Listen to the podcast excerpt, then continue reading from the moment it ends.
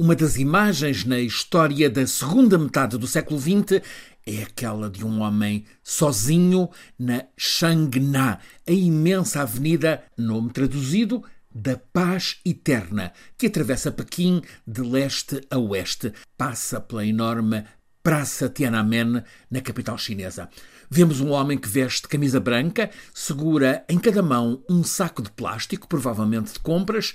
Vemo-lo colocar-se à frente de uma coluna com quatro tanques do exército chinês.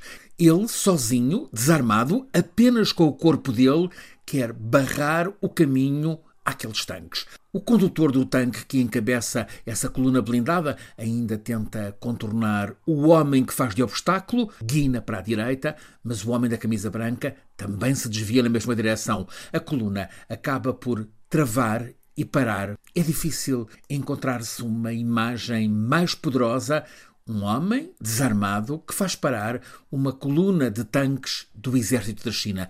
Este acontecimento foi captado à distância com teleobjetivas por dois repórteres americanos, Jeff Widener, fotojornalista da Associated Press, e Charlie Cole, freelancer a trabalhar para a Newsweek e para a CNN. Widener foi distinguido com um Pulitzer.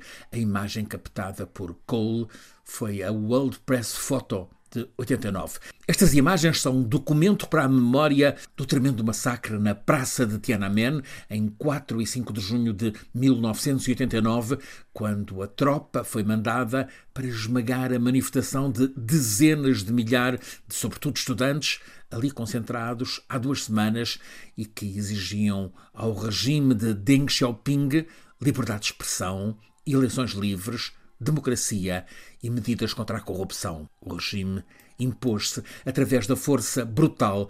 Nunca se soube quantos manifestantes morreram. Admite-se que terão sido uns dois mil ou mesmo mais. Mas o sistema chinês tratou de censurar tudo. Aquela sequência de imagens com o homem que fez parar os tanques chegou ao mundo, saiu da China, porque as películas foram confiadas a um passageiro do voo Pequim-Hong Kong e foi a partir da então ainda colónia britânica que elas vieram a ser reveladas. Passam agora 33 anos e o massacre de Tiananmen continua a ser tabu na China. Naqueles dias de 89, estas imagens deram a volta ao mundo, mas o regime chinês, que sufocou e esmagou a rebelião, proibiu qualquer publicação, nenhum jornal, nenhuma televisão na China alguma vez as mostrou. O poder político da China instalou, a partir de então, uma grande muralha, sistema de censura para garantir a supressão de qualquer vestígio de contestação ao regime e, sobretudo, ao líder máximo Xi Jinping. A surpresa agora destas últimas horas é a incapacidade revelada pelos censores chineses. A ordem que têm é para neutralizar qualquer difusão de imagens e sons do protesto. Eles, de facto, trataram de sabotar publicações nas redes sociais, mas a torrente de imagens e de sons é tão grande que eles ficaram submersos e nós estamos a poder ver tudo. Vemos os estudantes universitários que entoam a Marcha dos Voluntários. É o hino nacional chinês que começa com versos que têm na abertura um incitamento Levantai-vos, vós que recusais a escravatura. Depois, esses mesmos manifestantes gritam Xi Jinping demissão. Desta vez, a censura chinesa não consegue controlar. Está engolida pela velocidade dos acontecimentos e pelas redes sociais. Já se sabia da grande zanga da população chinesa por o poder político, perante a Covid, ter preferido o confinamento à vacinação. São muitos os milhões de pessoas que se sentem fechadas à chave em casa.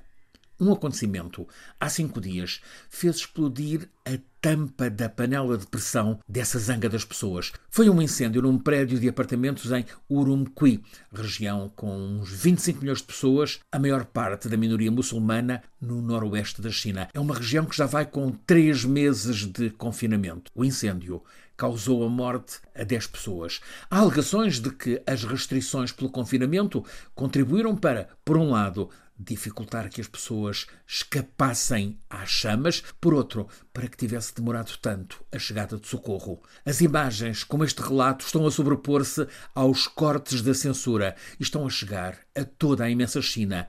Está a acontecer o que é inédito: explosão de protesto, não apenas localizado, mas generalizado nas diferentes regiões. O protesto é contra o confinamento, mas a zanga amplia-se forte à exigência de liberdade e democracia.